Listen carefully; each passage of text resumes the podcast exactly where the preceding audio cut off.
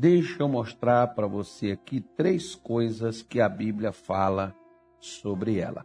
Primeira carta aos Coríntios, capítulo 13, verso de número 13 também. Vejamos o que diz as Escrituras Sagradas, a palavra do nosso Deus, que diz assim: Agora, pois, permanecem a fé, a esperança e o amor. Estes três. Mas o maior destes é o amor. O mais importante destes é o amor. Para que nós possamos entender, né? Você pode ver que amor não era e não foi algo trazido apenas com as palavras de Jesus encarnado. Ou após, né, você falar assim, não, foi Jesus que veio trazer o amor. Não, querido. Leia a sua Bíblia, que a sua Bíblia vai entender que desde o princípio, desde o começo, desde lá do começo, era o amor. Desde o começo. Não veio com o Novo Testamento, não, tá? Não, porque na lei tinha isso, na lei tinha... Você está mal informado, você precisa ler a Bíblia, você precisa atentar aos fatos. E não o que você ouviu, o que Beltrano disse, que Beltrano falou, né? mas aquilo que diz o Espírito de Deus. Por quê? Veja bem, o, o apóstolo João, que é o chamado apóstolo do amor, João, na sua segunda carta, no capítulo número 1, verso 6, que só tem também, né? É, sua segunda carta, 1, 6, João diz assim, ó. E o amor é este. Qual a definição de amor? Porque as pessoas acham que a definição de amor é abraço, beijo, tal, aquela coisa melosa, aquele negócio assim legal. É legal, é bom, é, é, ser assim, comunicativo. Agora pode abraçar? Acho que pode, não sei. Acho que já pode, pode conversar, pode abraçar, aquele negócio todo. Então ele diz assim: e o amor é este. O que é o amor, João? Que andemos segundo os seus mandamentos. Este é o mandamento, como já desde o princípio ouviste, que andeis nele.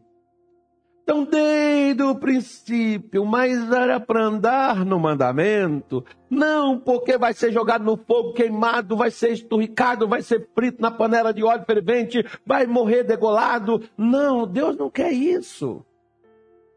Não, que se não for na fé vai morrer, morre na ponta da espada. Deus nunca pregou isso e Deus nunca quis isso o motivo com o qual, e você pode ver que o Salmo 91, versículo 14, ele diz: Porque a mim se apegou com amor. O apego, a busca, a, a, a, a vida com Deus deveria ser para o amor. Não deveria ser para a necessidade não deveria ser apenas para encher o meu estômago, para encher o meu bolso, para rechear a minha conta, ou para trazer algo na minha casa. Mas o apego a Deus deveria ser com o amor. Né? Porque nós vemos, por exemplo, que alguém chegou, por exemplo, para Jesus e perguntou a Jesus qual era o principal dos mandamentos. O que, que é que a pessoa deveria fazer? Qual era o principal? Qual era o necessário? Qual era o que era o que deveria ser praticado e deveria ser feito? Sabe o que, que Jesus colocou como o primeiro dos mandamentos? A primeira coisa na qual eu deveria me atentar. Marcos capítulo 12, verso 30. Coloca na tela, por favor, e vamos ler. Vamos ver se Marcos falou isso aí, olha. Amarás, pois, ao Senhor teu Deus de todo teu. Olha, ele está falando de quê? Amor. Isso aí está lá nos, o primeiro dos mandamentos. Porque se eu não amar a Deus, eu não vou amar ninguém, gente. Se eu não amo a Deus que eu não vejo, como é que eu vou amar as pessoas que eu vejo? E se eu amo a Deus que eu não vejo, Como é que eu vou odiar as pessoas que eu vejo? Gente, não tem base no negócio dele. Né?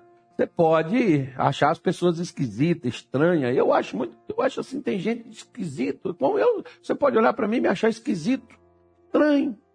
Mas me odiar, me detestar, me, me, me isolar, essa coisa você não vai fazer. Por quê? Porque se você ama a Deus, você pode amar, ver as pessoas estranhas, esquisitas, mas não rejeitá-las. Não, não é, é, é, se fechar para elas, mas ele diz de uma forma bem clara: Amarás, pois, ao Senhor teu Deus de todo o teu coração, de toda a tua alma, de todo o teu entendimento e de todas as tuas forças. Este é o primeiro mandamento. Para que eu vá bem, para que eu consiga, para que eu tenha, para que eu possa, para que as coisas possam na minha vida funcionar e dar certo para mim, o que que eu preciso, pastor? Eu preciso do amor. É o primeiro, tudo começa nele. Tudo inicia e tudo termina. E você viu que vai chegar um momento que eu não vou precisar mais de fé. Vai chegar um momento que eu não vou precisar mais de esperança mas eu vou precisar do amor. O amor, ele nunca acaba. E o fato, por exemplo, de nós não conseguirmos viver uma vida abundante é justamente por carência e por falta de amor. Né? É por causa do problema do amor. Se nós, por exemplo, não amarmos a Deus, como vamos amar as pessoas que nós vemos?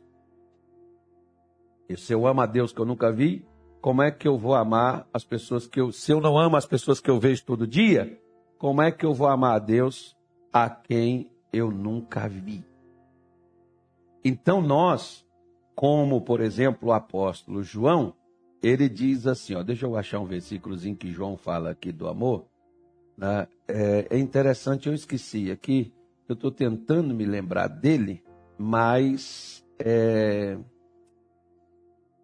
mas não estou me lembrando não. É, deixa eu ver aqui, deixa eu ver, deixa eu ver.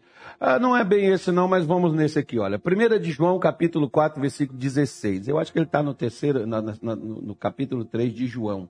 Eu queria achar ele. Mas vamos nesse aqui. Esse aqui diz assim: E nós conhecemos e cremos no amor que Deus nos tem. Deus é amor. E quem está em amor está em Deus. E Deus nele. Olha que coisa interessante. Quem está em amor está em Deus e Deus está nessa pessoa. E quem é que é que ama a Deus? Quem levanta as mãos e canta: Eu te amo, mais que a abelha ama a flor. Eu te amo e como é grande o meu amor. É esse que tá, é esse que ama a Deus? Né? Não, quem ama a Deus é aquele que vive os seus mandamentos. É aquele que pauta, é aquele que põe a sua vida de acordo com aquilo que Deus ele nos mostra. Ele nos dá. Por isso que muitas pessoas não são curadas e não são libertas e não prosperam, porque elas esbarram nessa questão do amor. Por quê? Porque o amor não é uma opção. O amor, ele é uma solução. Por isso, o apóstolo João, acho que foi João também que falou isso, deixa eu ver aqui quem foi que falou, né? que eu não sei mais quem foi que falou esse negócio, né? É, João, João não foi Paulo que falou isso aqui, ó. Paulo, Paulo disse isso aqui, ó, Romanos 12, versículo de número 10. Olha o que que Paulo disse lá em Romanos 12. Amai-vos cordialmente uns aos outros com amor fraternal. Aí, quem ama, ele está dizendo, preferindo-vos em honra uns aos outros. Você já viu que antes da recompensa, primeiro vem a honra? Você já viu que tem aquelas pessoas que elas não honram? É os filhos que não honram seus pais. Aí você vê, por exemplo, que Deus diz isso de uma forma bem clara e o porquê. Né? Apesar de não ser uma exigência, mas era uma condição. Porque ele diz assim: Ô oh, filho, você quer se dar bem? Quero. Você quer que tudo dê certo para você? Você quer viver muitos anos na vida? Quero. Então honra teu pai e tua mãe, porque é o primeiro mandamento com promessa, para que te vá bem e vivas muitos dias sobre a terra. Então olha a colocação, para que te vá bem. A questão da honra a pai e mãe. E ele não está dizendo assim, seu pai é legal, honre a ele. Sua mãe é legal, honre a ela. Não, ele está dizendo pai e mãe. E muita gente se dá mal na vida porque não honram aos seus pais. Não honram. Como, por exemplo, tem muitas pessoas que não honram aqueles que são superiores a elas. Eles não honram e por isso eles não se dão bem. Por isso que as coisas não dão certo para eles. Por isso que parece que a vida deles não vai muito longe. Não só parece, não, não vai mesmo.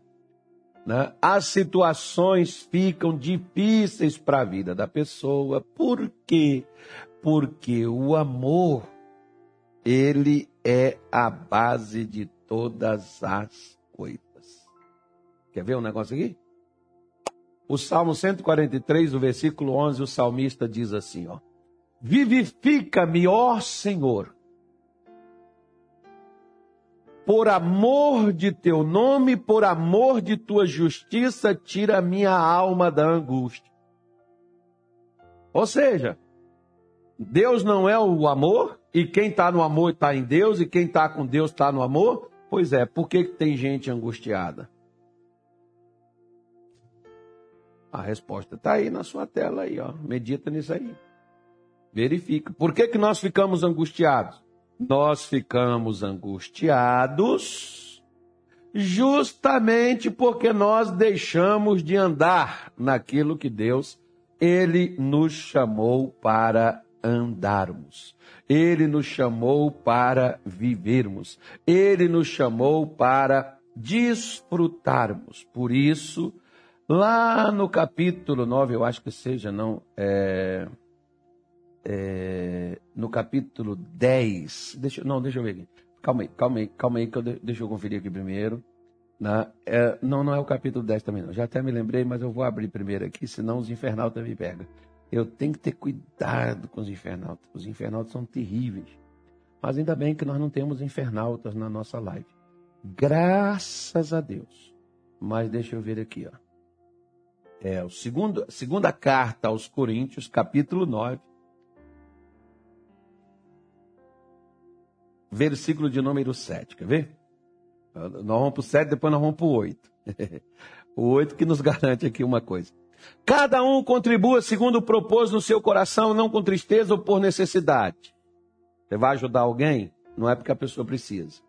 Você vai dar algo na igreja? Não é porque o pastor, a igreja está precisando. Não, a igreja é carente. Não, não, não. Você não tem que fazer por isso. E ele está dizendo claramente: bom, você vai fazer? Faço. Ok. Então ele diz: porque Deus ama ao que dá com alegria. Quem é que Deus ama? O que dá com alegria, o que tem prazer em dar. Aí ele diz assim: e Deus, olha o que ele está falando, é poderoso para tornar abundante em vós toda a graça, a fim de que, tendo sempre Tendo, tendo quando? Sempre. Não é de vez em quando. Sempre. Sempre significa a partir daquele momento que eu passei a dar ouvidos a Deus. É isso aí que, é, é aí que consta. Independente se eu estou trabalhando, se eu estou desempregado, a fim de que tendo sempre em tudo. Em quê? Em tudo. Tudo é o quê? Não, é dinheiro. Eu acabei de dizer para você. Você pode ter dinheiro, mas você está doente. Por exemplo, lembra aquela mulher que ela tinha um fluxo de sangue há 12 anos? O que, que ela perdeu? Ela perdeu tudo que ela tinha. Agora, quando ela foi com Jesus, ela não ficou curada? Ficou. Eu tenho certeza que também ela recuperou tudo que perdeu. Por que, que você tem certeza, pastor? Porque você lembra de Jó? Jó não perdeu tudo que tinha? Perdeu. Mas quando Jó permaneceu em Deus e não saiu dele, ele não recuperou sua saúde? Recuperou. Também não teve dez filhos? Teve. Pois também não teve o dobro de prosperidade que ele havia perdido? Sim, pois é. Então, o que que Paulo está dizendo? Que Deus é poderoso para tornar abundante em nós toda graça, a fim de que tendo sempre, não é de vez em quando, a fim de que tendo sempre, em tudo, toda suficiência, superabundez em toda boa obra.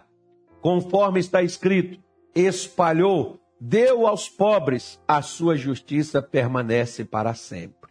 Que? É, você espalhou, você dividiu, você repartiu. O que que aconteceu? A sua justiça, o seu direito permanece para sempre. Interessante. Agora olha para cá. Preste atenção no que eu vou te dizer. Você sabia que às vezes, quando você ajuda às vezes você tem um problema de saúde, mas às vezes você não tem problema financeiro. Quando financeiramente você ajuda uma pessoa que tem um problema financeiro, e ela às vezes não tem problema de saúde, ela tem um problema financeiro, mas você ajuda aquela pessoa. Sabe o que, que acontece para você? Você já leu o Salmo 41? Não? Leia. Quem sabe não te ajuda. Sabe o que, que diz no Salmo 40? Não, acho que não é o Salmo 41, não, é o Salmo 40. agora eu preciso conferir, senão os infernal também me pega. Não, eu acho que é o Salmo 40, sim. Peraí. Eu estou até falando com tanta convicção aqui. É, acho que é o Salmo 40, né? Não, é o Salmo 41 mesmo. É o Salmo 40. Eu estou certo mesmo no que eu falei, ó. Bem-aventurado é aquele que atende ao pobre. Feliz é aquele que ajuda o necessitado. Primeiro, ó, olha aí o que, que acontece, ó. O Senhor o livrará no dia do mal. Não é o pobre, Sabe aquela pessoa que diz assim, ó, oh, fulano, eu vou te ajudar, porque lá na frente, se eu precisar, você me ajuda, uma mão lava a outra e as duas lavam o rosto. Não, quando você ajudar alguém, não peça nada àquela pessoa. Porque tem gente que até na igreja que eles ajudam, no ministério que eles dizem que ajudou não sei quantos anos, aí eles querem até que o ministério também faça alguma coisa, né? enfim. Você ajudou, você fez para quem? Não, eu fiz espontaneamente, eu dei para alguém. Tá bom. Você ajudou o pobre, certo? Quem é que vai livrar você no dia que for seu problema? Quem vai livrar você no dia do seu problema é o próprio Deus. E ele diz assim: O Senhor o livrará e o conservará em vida. Você ajudou o pobre. Pobre tem necessidade de quê? Pobre tem necessidade financeira. Né? E Deus está dizendo: você pode ter um mal que vem contra você, que homem nenhum na terra pode livrar a sua cabeça. Você vai para o buraco. Mas Deus vai te livrar e vai conservar você em vida e será abençoado na terra. Olha o que, ele está dizendo aí, ó. E será abençoado na terra, e tu não entregarás a vontade de seus inimigos. O que, que o inimigo faz com a gente? O que, que o inimigo quer fazer comigo? Ah, se Deus deixar. Se Deus deixar, tem gente que bate nas minhas costas, mas quer ver meu fracasso, quer me ver no fundo do poço. Tem gente que está comigo, sim, senhor, pois não, mas quer me ver, meu amigo, é lá no escorrega lá vai um. Ou já foi dois ou três. Ah, mas ó, o problema é o seguinte, né? Se entenda lá com o papai, vê se o papai vai deixar. Se o papai deixar, maravilha, porque eu não posso fazer nada. Agora deixa para ver o que, que o papai vai fazer, né? Que, que eu preciso fazer? Eu só preciso é entender que quando eu né, faço conforme Deus me orienta, o Salmo 41 está dizendo: ó, Deus me livra do mal, Deus me livra, me conserva em vida, eu serei abençoado na terra, Deus não vai me entregar à vontade dos meus inimigos, e ainda de groja ou de lambuja, tanto faz como você quiser. Ele diz assim: o Senhor o sustentará no dia ou no leito da enfermidade. O Senhor renova sua cama na doença. Ué, mas você não tinha não é, um problema de saúde? Era. Aí eu tenho que orar, né, pastor, para Deus reverter, expulsar esse mal. Às vezes não é oração, não, filho. Às vezes o que você precisa é ajudar alguém. Porque às vezes você está com um problema e a pessoa está com outro que você tem a solução para ela. Igual, por exemplo, Jó tinha a solução para os seus amigos. Jó estava, digamos, é, de problema de saúde pior do que seus amigos. Seus amigos estavam em condições melhores do que a dele. Mas, na fé, Deus só ouvia Jó, não ouvia os amigos. Os amigos de Jó estavam mal. Fisicamente eles estavam melhores do que Jó, espiritualmente eles estavam piores do que ele. Então o que que Jó fez? Jó orou por eles e foi restaurada a saúde deles. E ao mesmo tempo em que Jó orou pelos amigos, fazendo o que Deus mandou, Deus também curou a Jó. Você vê que a Bíblia diz que o amor não é egoísta. Ah, é porque eu estou precisando, pastor. Eu, eu, quando Deus me der, eu vou dar para os outros. Então tá bom. Né? Então Deus deu aqui para ele e o dobro do que ele havia perdido. Jó pediu dobrado? Não. Jó exigiu que Deus o abençoasse? Não. Jó simplesmente só fez algo, não pensando no seu umbigo, pensou no bem-estar dos seus amigos e os abençoou. O que, que, é isso? A Bíblia diz que o amor não é egoísta. Por que, que Jó teve tudo? Por que, que tudo voltou ao normal na vida de Jó? E você está vendo aí, ó o que diz o salmista o que, que falou Paulo lá na carta aos Coríntios. Olha, Deus não quer te dar só hoje, Ele quer te dar sempre. Deus é poderoso, Deus tem condição de sempre te manter por cima, sempre te manter com saúde, com paz, te manter vencendo, te manter prosperando, te manter com, com abundância, te manter com sucesso, te manter com alegria. Ele tem poder. Você acha que eu não encontro todo dia motivos para recuar? Você acha que eu não encontro todo dia motivos para me entristecer? E por que, que eu não faço isso? Porque todos os dias também eu tenho um motivo para me alegrar. Eu tenho motivo para ter esperança, eu tenho motivos para continuar, eu tenho motivos para poder não desistir, porque Deus concede, porque Deus tem o poder para fazer isso sempre. Aquele que uma vez me levantou, ele tem condições de me manter em pé. Aquele que uma vez me tirou do fundo do poço, tem condições de me manter no topo do poço e não retornar outra vez lá para baixo. Ele tem o poder para sempre. Agora, nós estamos mostrando para você que esse poder de Deus se concentra em uma coisa. O que é a coisa que se concentra no poder de Deus? O amor. E sabe onde você encontra o amor de Deus? Como é que eu faço, pastor? Vou te mostrar, ó. Um dia eu estava de madrugada, quatro horas da manhã, lá na casinha, no, no, que eu vivia lá, no negocinho lá. Quatro horas da manhã, eu estava lendo esse capítulo 5 de Romanos.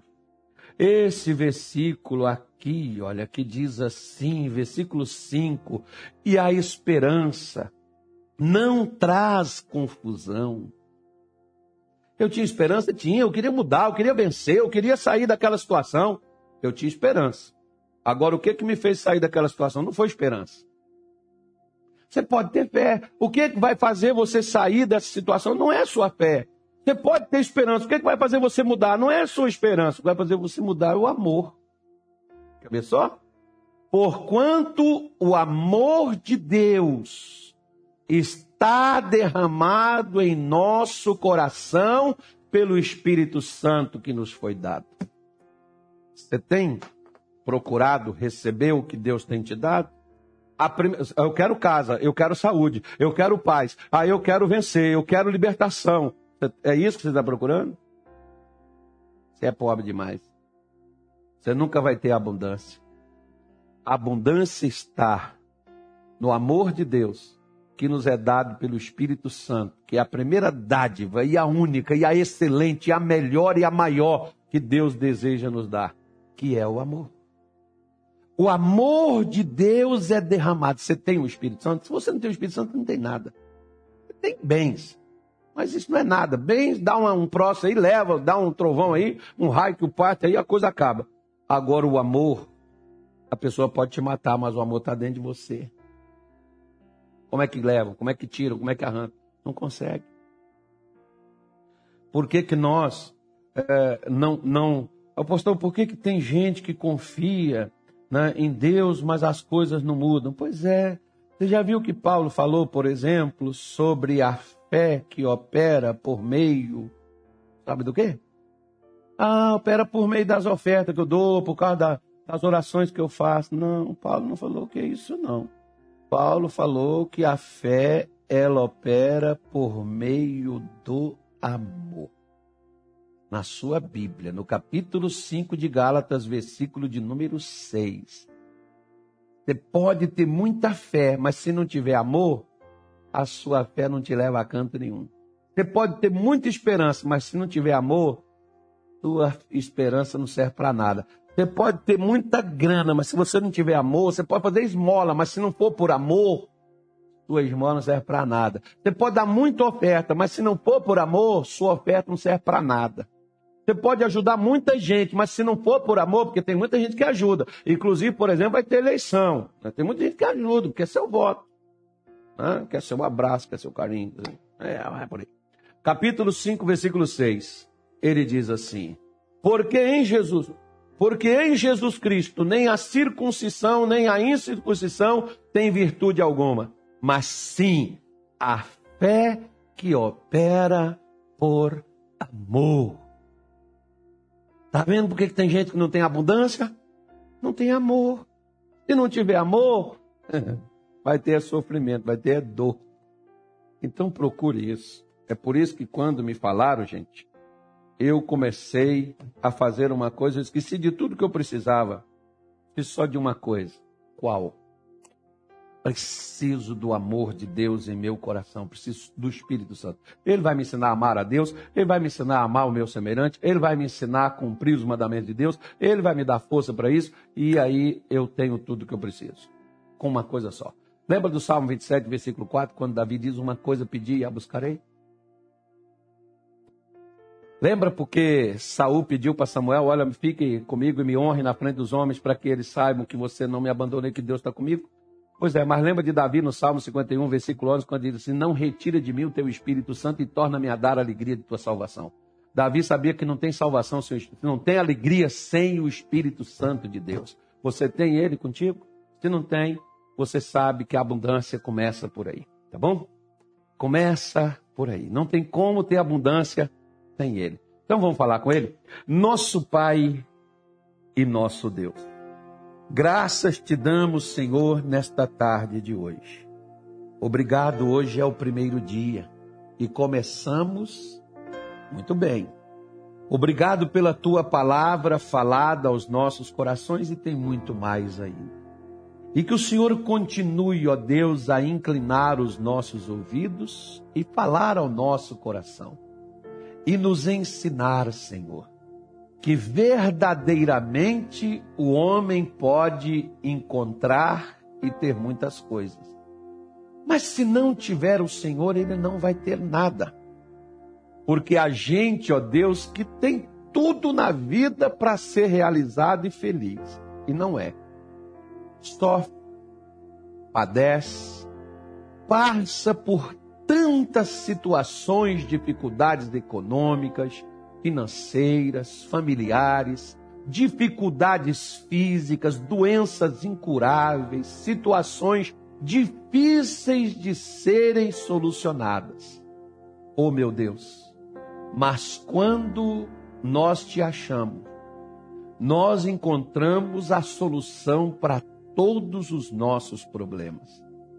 Por isso, nesta tarde de hoje, eu oro e eu te peço, Senhor, em o nome do nosso Senhor Jesus, nos ajude a abrir o nosso coração e a receber o amor que o Senhor nos dá através do teu Espírito Santo que nos foi dado. O Senhor nunca retirou ele daqui da terra. Ele sempre esteve e ele sempre está à nossa disposição. E se nós chamarmos, ele entra aonde ele sempre quis estar. Aonde ele sempre deseja nos levar, porque só ele sabe o caminho, o caminho da paz, o caminho da alegria o caminho da cura, o caminho da vitória, o caminho da realização, o caminho da conquista. Meu Deus, por isso eu oro a Ti e eu te peço. Venha depressa e não nos deixe só, como orou Davi, dizendo: Não retira de nós o teu Espírito Santo e torna-nos a dar alegria de tua salvação.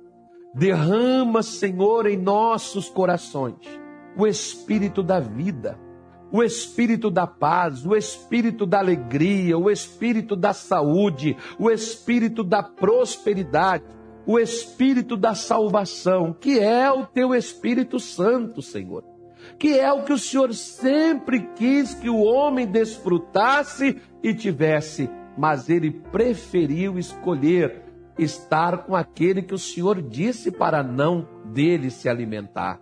Mas nós escolhemos a Ti e nós pedimos ao Senhor que nos ajude neste dia de hoje a entrar, meu Deus, numa nova fase, numa fase de abundância, onde seja, meu Deus, em nome de Jesus, inundado a alma, o coração, a vida, a saúde, a alegria, a vitória, a cura, Restaura e abençoa, Senhor, no nome de Jesus, a vida, meu Deus, de todo o teu povo.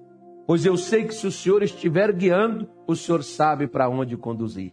Entra, Senhor Jesus, no coração de todos nós e conduza-nos à verdadeira vida, a vida que o Senhor veio trazer lá no Calvário, para nós desfrutarmos e vivermos porque o Senhor é poderoso para nos fazer e nos tornar abundantes.